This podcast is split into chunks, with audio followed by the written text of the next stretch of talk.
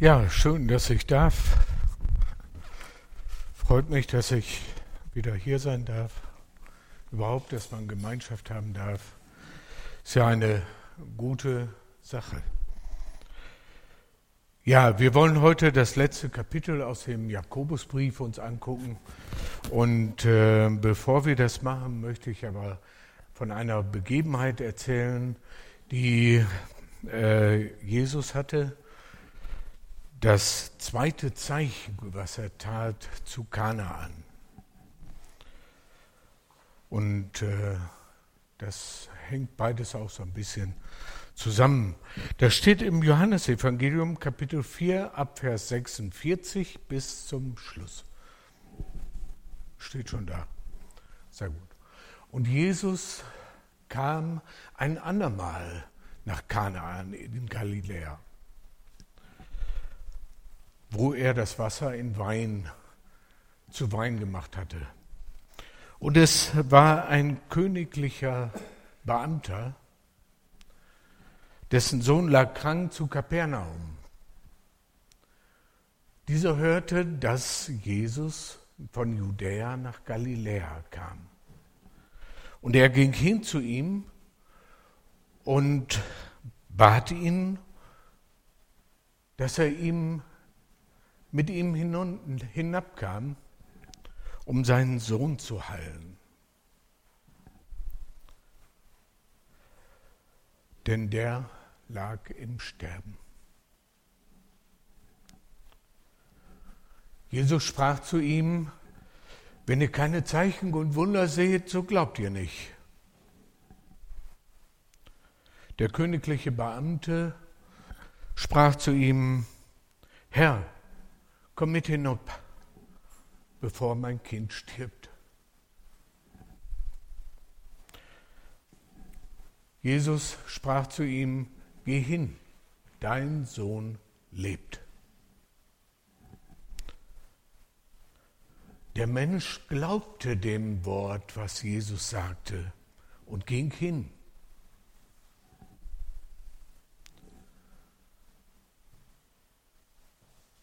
Indem er hinabkam, begegneten ihm seine Knechte und verkündeten und sprachen zu ihm, dein Sohn lebt. Da erforschte er genau, zu welcher Stunde es denn mit seinem Sohn besser geworden war. Und die Knechte sprachen zu ihm, gestern um die siebte Stunde da verließ sie das Fieber. Und der Vater erkannte, dass es um die Stunde war, als Jesus zu ihm sagte, dein Sohn lebt. Und er glaubte mit seinem ganzen Hause. Dieses war das zweite Zeichen, was Jesus tat, als er von Judäa nach Galiläa kam.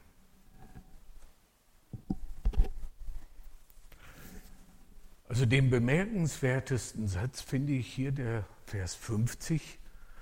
Der Mensch glaubte dem Wort, das Jesus sprach. Der Mensch glaubte dem Wort, das Jesus sagte. Der kannte ihn ja weiter gar nicht. Er hatte mit Sicherheit von ihm gehört, hatte auch von Wundern gehört, die er in Judäa schon getan hatte der königliche Beamte nicht für zu verwechseln mit einem Zöllner.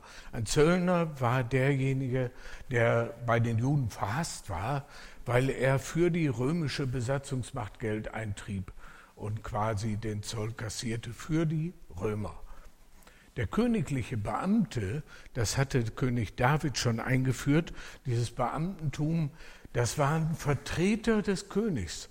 Stellvertreter des Königs. Salomo hatte das groß ausgebaut. Im ganzen Land hatte Salomo irgendwo Verwalter, die für einen bestimmten Bezirk zuständig waren, ähnlich wie bei uns die Ministerpräsidenten in einem Bundesland, die zuständig waren für die Angelegenheit des Königs.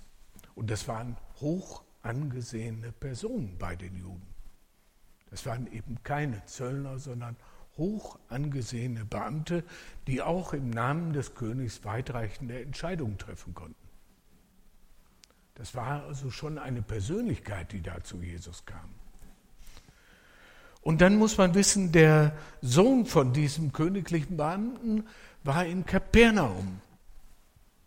Das liegt ungefähr, wenn man zu Fuß geht, zwei Tagesreisen entfernt von Kana. Kapernaum war im See Genezareth, Kap äh, Kanaan ist auf dem Mittelgebirge in Galiläa. Man musste also auch noch so ein bisschen berghoch. Und wenn man damals, die meisten Leute gingen zu Fuß, vielleicht hatte er ein Maultier, dann ging es etwas schneller, aber trotzdem konnte man nicht 24 Stunden am Tag laufen. Man brauchte auch eine Pause, man brauchte eine Unterbrechung. Es dauerte schon seine Zeit, bis er dahin kam. Sein Sohn lag im Sterben. Er machte sich auf, um zu Jesus zu kommen, um Jesus zu holen, damit Jesus seinen Sohn anrührte und ihn heilte. Zwei Tage war er ungefähr unterwegs, bis er Jesus getroffen hat. Das Gespräch war sehr kurz, man kann ziemlich annehmen, er ist sofort wieder umgedreht und wieder zurückgegangen und auf der Hälfte des Weges ungefähr, nehme ich mal an, trifft er seine Knechte, die ihm entgegengekommen sind, um ihm zu berichten, dass sein Sohn lebt. Was macht das mit so einem Vater? der weiß, dass sein Sohn im Sterben lag. Was geht er vor sich in der ganzen Zeit, in dem Weg zu Jesus hin? Wird er Jesus überhaupt treffen? Diese Fragen, diese Ängste, diese Nöte, werde ich den finden und kriege ich ihn mit? Kommt er denn? Und dann kommt die Enttäuschung auch noch, dass Jesus sagt, geh du hin. Nee, er kam nicht mit. Er ging nicht mit. Geh hin, dein Sohn lebt. Er schickte ihn wieder zurück nach Hause. Aber der Mann glaubte an das Wort, was Jesus ihm sagte. Und dann ging er mindestens ungefähr einen Tag lang mit Unterbrechung. Und was für Gedanken mögen ihn beschäftigt haben, die ganze Zeit, was für Ängste und Sorgen. Stimmt das überhaupt, was Jesus sagte? Wird das wirklich so eintreffen? Und was ist, wenn ich nach Hause komme und nichts ist passiert? Und ich habe Jesus nicht mal mitgekriegt, dann muss ich ja wieder zurück oder, oder was mache ich dann? Und sein Sohn lag im Sterben, das wusste er.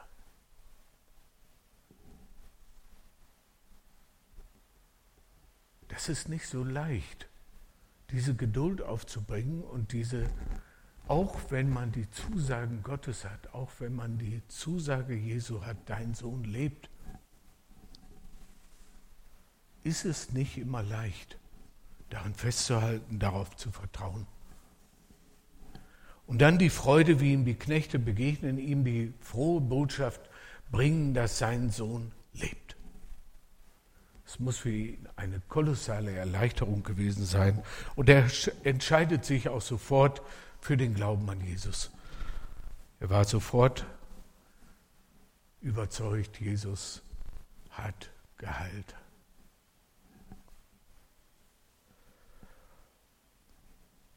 Und das ist eigentlich auch das Thema im fünften Kapitel in dem Jakobusbrief, der geduldige Glaube, der Glaube in der Erwartung. Das steht im Jakobusbrief Kapitel 5 ab Vers 7 und 8. So seid geduldig, Brüder und Schwestern, bis zur Wiederkunft des Herrn. Siehe, der Ackermann wartet auf die köstliche Frucht, die aus der Erde kommt und ist geduldig ihretwegen, damit sie Frühregen und Spätregen bekommt. Seid auch ihr geduldig und stärkt eure Herzen. Denn die Wiederkunft des Herrn ist nahe. Die Wiederkunft des Herrn ist nahe. Nun, ich weiß nicht hundertprozentig genau, wann Jakobus das geschrieben hat, aber das sind fast 1970 Jahre wohl her. Und äh, ja, vielleicht 1960 Jahre, ich, ich weiß es eben nicht genau. Aber ist schon eine Zeit. Erwarten wir die Wiederkunft des Herrn? Franz hat letzte Mal über Sardes gesprochen, fand ich übrigens sehr interessant, hat mich sehr angesprochen, die Predigt. Und äh, da ging es ja auch darum, diese Erwartungshaltung, dass wir bereit sind, dass wir bereit sind, bereitstehen und warten auf den Herrn, dass er wiederkommt. Das ist ja unser Ziel. Das ist ja eigentlich das, worauf wir hinausleben, was unser Leben prägen sollte, die nahe Erwartung des Herrn. Und wir sind heute deutlich näher dran als damals die Christen. Es geht um die Wiederkunft des Herrn. Aber nicht nur, sondern es geht eben auch darum, dass wir geduldig sind in unserem Glauben. Dass wir in Erwartungshaltung geduldig stehen und festhalten am Glauben. Dass wir davon nicht abrücken, von den Zusagen, die Gott uns gegeben hat und die Gott garantiert auch einhalten wird, die Jesus wahrmachen wird, die wir erleben werden. Gott hat uns unser Wort gegeben, jedem Einzelnen persönlich mit Sicherheit auch Verheißungen für sein persönliches Leben. Halten wir daran fest. Erinnern wir uns manchmal daran, was Gott alles schon zu uns gesagt hat. So seid auch ihr geduldig bis zur Wiederkunft des Herrn. Und stärkt eure Herzen. Ich denke, das ist auch wichtig. Wir dürfen nicht vergessen, an wen der Jakobus diese Lehrschrift geschrieben hat. Sie hört ziemlich plötzlich auf und viele, viele Schriftgelehrte gehen davon aus, dass die letzte Seite von dem Brief irgendwie ganz verschwunden ist. Es gibt keine Abschrift, die einen Vers mehr hat, aber irgendwie hört, hört der Brief so ganz abgeschnitten plötzlich auf. Und wir wollen uns das mal angucken, die letzten Verse aus dem Kapitel 5, aus dem Jakobusbrief. Das ist ab Vers 13 bis 20. Ich fange mal hinten an mit Vers 19 und 20. Brüder, wenn jemand unter euch abirren würde von der Wahrheit und jemand bekehrte ihn, der soll wissen, wer den Sünder bekehrt hat von dem Irrtum seines Weges, der wird eine Seele vom Tode erretten und wird bedecken eine Menge von Sünden. Da hört, wie gesagt, ganz plötzlich der Brief auf.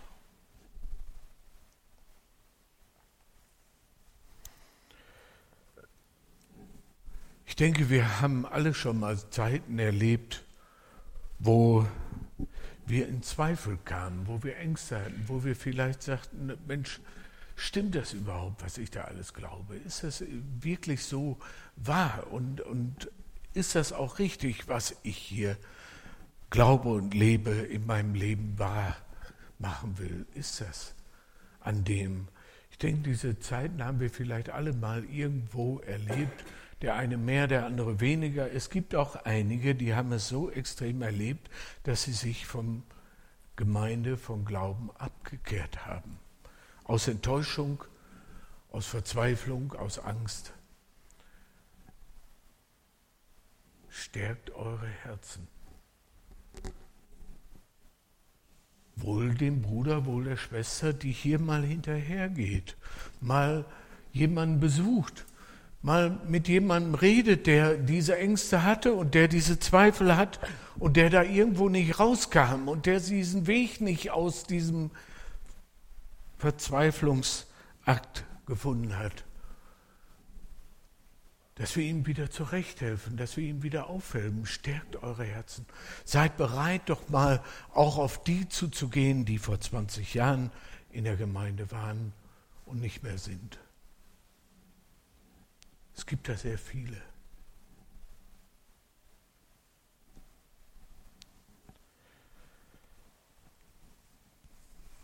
Vers 17 bis 18. Elia war ein Mensch von gleicher Art wie wir. Und er betete ein Gebet, dass es nicht regnen sollte, und es regnete nicht auf Erden drei Jahre und sechs Monate. Und er betete abermals, und der Himmel gab den Regen, und die Erde brachte ihre Frucht. Elia war ein Mensch wie du und ich, der war nichts Besonderes. War, er hatte keine Wunderkräfte oder sonst was. Er war ein Mensch wie du und ich, genau wie du und ich. Aber er betete. Und Gott erhörte das Gebet. Er hatte ja auch auf den, das Wort Gottes hingebetet. Und dreieinhalb Jahre gab es keinen Regen in Israel. Wie Elia darum betete, dass es nicht regnen sollte, hat er nicht gewusst, wie lange das anhält. Der hat doch nicht gewusst, dass das dreieinhalb Jahre werden würde. Da braucht man schon ein bisschen Geduld. Und ich bin davon überzeugt, er hat zwischendurch auch darum gebetet, dass doch Gott der Dürrezeit doch mal wieder ein Ende macht und wieder Regen schenkt. Aber nee, keine Antwort. Keine Reaktion. Manchmal dauert es auch. Manchmal hat Gott anderes mit uns vor und erwartet von uns Geduld und erwartet von uns, dass wir warten, bis Gott eingreift und handelt und reagiert. Letztendlich weiß Gott besser, was für uns gut ist, was uns hilft und was uns zurecht hilft. Aber Gott erhört Gebet und er antwortet auch. Und dann eines Tages gab er Elia den Befehl zu beten, dass es wieder regnen sollte. Diese Anweisung kam tatsächlich von Gott, so steht es jedenfalls in der Bibel. Und Elia betete und es regnete wieder. Sei erst nur eine kleine Wolke, aber es regnete dann und in Strömen. Gott antwortet auf unsere Gebete, auch wenn wir das nicht sofort sehen. Seid geduldig und stärkt eure Herzen.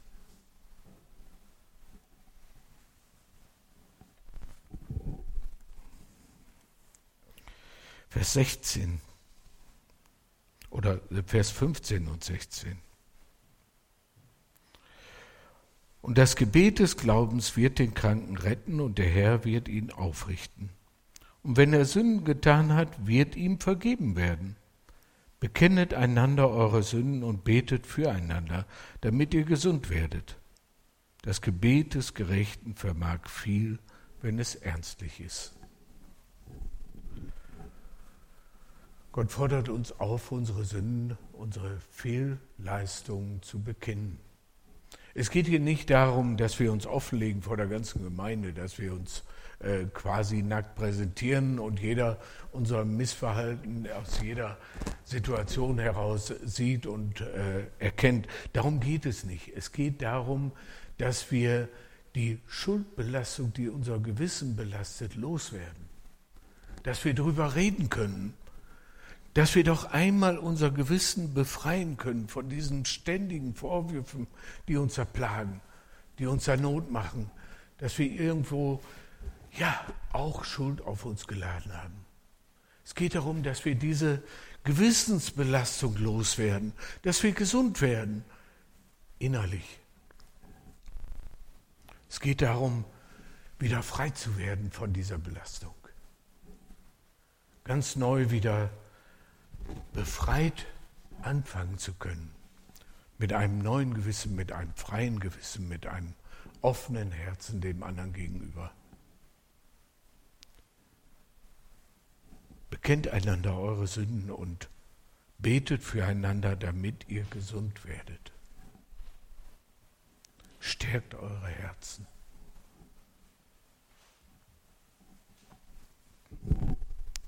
Vers 13 bis 15. Leidet jemand unter euch, der bete? Ist jemand guten Mutes, der singe Psalmen? Ist jemand unter euch krank, der rufe zu sich die Ältesten der Gemeinde, dass sie über ihn beten und ihn salben mit Öl in dem Namen des Herrn. Und das Gebet des Glaubens wird den Kranken retten. Und der Herr wird ihn aufrichten. Wir leben in einer gefallenen Welt, wir leben in einer Welt, mit der wir irgendwie sehen müssen, dass wir damit zurechtkommen. Und da geschehen auch Dinge, die uns vielleicht nicht gefallen. Die Welt ist krank, auch wir können krank werden. Auch wir können davon angesteckt werden.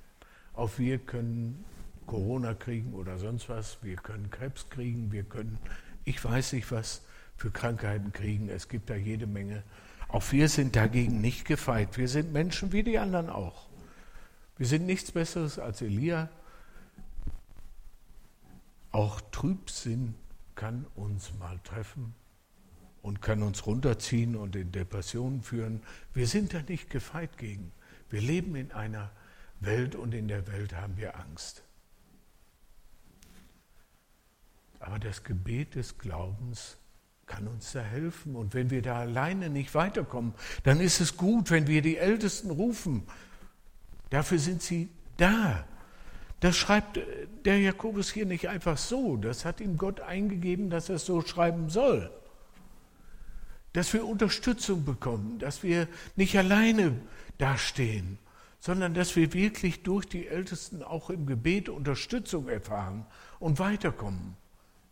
Und das Gebet des Glaubens wird retten und der Kranke wird aufgerichtet werden durch den Herrn. Das steht nicht hier, dass er sofort geheilt wird. Das steht er nicht. Wir müssen uns von der Utopie frei machen, wenn wir einmal beten, dann sind wir sofort wieder gesund. Das ist nicht immer so. Das erleben wir auch nicht immer so. Und das ist ganz normal so. Wir sind Menschen wie die anderen Menschen auch, nur dass wir als Gotteskinder neues Leben bekommen haben und das auch erwarten dürfen.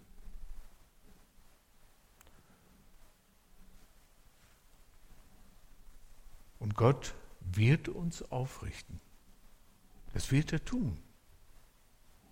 Wie das dann auch immer aussieht. Aber Gott wird uns aufrichten und das merken wir auch und dann geht es uns schon besser.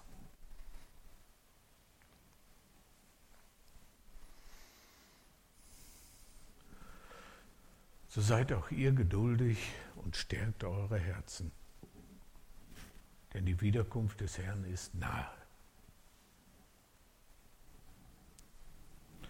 Gucken wir uns die anderen Verse an, Vers 7 bis 12. Nehmen wir mal den Vers 12.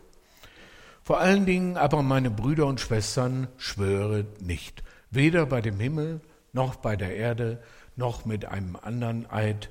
Es sei aber euer Ja ein Ja und euer Nein ein Nein, damit ihr nicht unter ein Gericht fallt. Auch das gehört dazu, dass wir unsere Herzen stärken, dass wir in Aufrichtigkeit voreinander stehen, dass wir in ehrlichem Herzen voreinander stehen und vor der Welt stehen. Wir brauchen nicht drumherum lügen. Wir brauchen uns nicht mit Lügen irgendwelche Wegen freischaufeln. Wir können dazu stehen, was wir glauben. Wir können dazu stehen, was wir sagen, sollte wahr und richtig sein. Und das befreit auch. Denn nichts ist schlimmer, wenn, wenn man anfängt zu lügen, wie oft habe ich es bei mir erlebt, man verstrickt sich dermaßen da drin, dass man irgendwann gar nicht mehr weiß, wo man überhaupt angefangen hat und kommt von einer Lüge zur anderen. Man rennt doch immer hin und her, man dreht sich im Kreis und man kommt ja kaum wieder raus, weil man sich völlig verhattelt hat in die, diesem Lügengebäude, was man aufgerichtet hat. Und wenn es dann endlich raus ist und aufgedeckt ist, dann ist man wieder frei von diesem ganzen Gewusel. Man ist wieder entspannt und offen und kann wieder ehrlich dem anderen auch in die Augen gucken.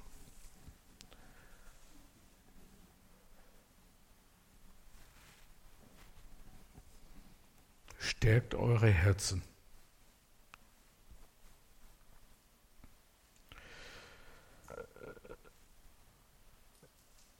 Vers 11, siehe, wir preisen glückselig, die erduldet haben. Von der Geduld Hiobs habt ihr gehört. Und das Ende des Herrn habt ihr gesehen. Denn der Herr ist voll herrlicher Liebe und ein Erbarmer.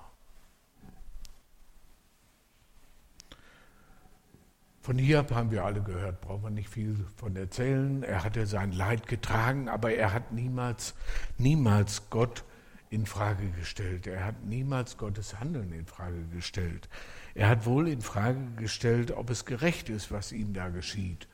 Aber an Gott hat er immer festgehalten, an dem Glauben an Gott hat er immer festgehalten. Darin hat er Geduld bewiesen. Das Ende des Herrn haben wir gesehen. Dass Jesus am Kreuz für uns gestorben ist, dass er bezahlt hat für unsere Schuld und Sünde, dass er für uns gerade gestanden hat. Dass er sagt, Herr, vergib ihnen, denn sie wissen nicht, was sie tun. Der Herr ist voller herrlicher, herzlicher Liebe und ein Erbarmer. Das dürfen wir auch im Herzen festhalten, das dürfen wir für uns selber im Herzen festhalten. Und das können wir anderen auch weitergeben. Dadurch stärken wir unsere Herzen, dass wir wissen, Gott hat Erbarmen mit uns. Er lässt uns da nicht alleine stehen. Vers 10. Nehmt meine Brüder und Schwestern zum Vorbild des Leidens und der Geduld die Propheten, die geredet haben in dem Namen des Herrn. Die Propheten, die Gottes Wort verkündigt haben, die von Gott den Auftrag bekommen haben, hier geh raus, sag den Leuten, das und das liegt an. Und die wurden nicht immer gerne gesehen. Die hatten schon manchmal ihre Probleme. Wenn wir den Jeremia sehen, dann ging es dem richtig dreckig. Und er wurde angefeindet von vorne bis hinten. Aber er hat gesagt, was Gott gesagt haben wollte. Und den Mut sollten wir auch aufbringen, dass wir Gottes Wort weitersagen, dass wir Botschafter an Christi Stadt sind, dass wir ihm weitergeben die Botschaft von seiner Barmherzigkeit und Gnade. So seid auch ihr geduldig und stärkt eure Herzen, denn die Wiederkunft des Herrn ist nahe. Seufzt nicht gegeneinander, Brüder und Schwestern, damit ihr nicht verdammt werdet. Siehe, der Richter steht vor der Tür. Gott möchte, dass wir zusammenstehen. Gott möchte eben nicht, dass wir gegeneinander stehen. Gott möchte nicht, dass wir uns gegenseitig fertig machen oder runtermachen oder sonst was. Er möchte, dass wir zusammenwachsen, dass wir eins werden, dass wir zusammenstehen als ein Herz und eine Seele. Ich weiß, das funktioniert nicht immer, kenne ich auch. Ich weiß auch, dass ich das auch nicht immer hinkriege. Aber unser Streben sollte immer danach sein, dass wir das versuchen, wieder hinzukriegen. Und wir stehen ja nicht alleine, sondern wir haben einen Herrn, der dafür sorgen kann, dass wir da weiterkommen, auch in diesem Punkt weiterkommen. Dass wir wieder neu zusammenwachsen zu einem Herz und einer Seele. So seid nun geduldig, Brüder und Schwestern, bis zur Wiederkunft des Herrn. Siehe der Ackermann, der sät und wartet darauf, dass diese Frucht jetzt aufwächst. Es wäre fatal, wenn er nach 14 Tagen hingehen würde und bei jedem Körnchen, was er gesät hat, wieder nachgraben würde und zu gucken, wie weit denn dieses Korn jetzt gewachsen ist. Wie weit wir denn in der Liebe zueinander schon gekommen sind und wie weit das denn schon gediehen ist, dass wir ein Herz und eine Seele sind. Wenn da jedes Woche mal nachgegraben wird, dann wächst da nichts. Vergiss es.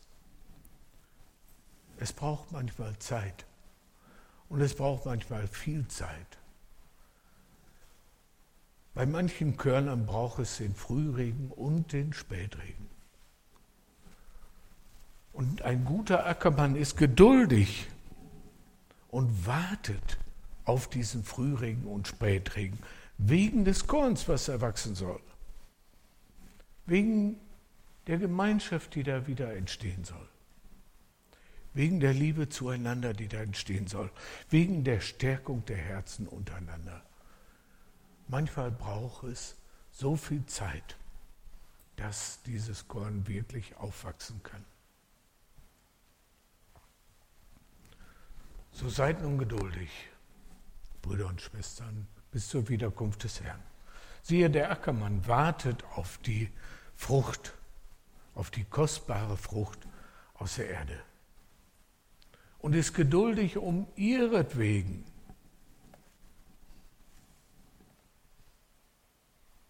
dass sie empfange den Frühregen und den Spätregen. Seid auch ihr geduldig und stärkt eure Herzen, denn die Wiederkunft des Herrn ist nahe. Amen.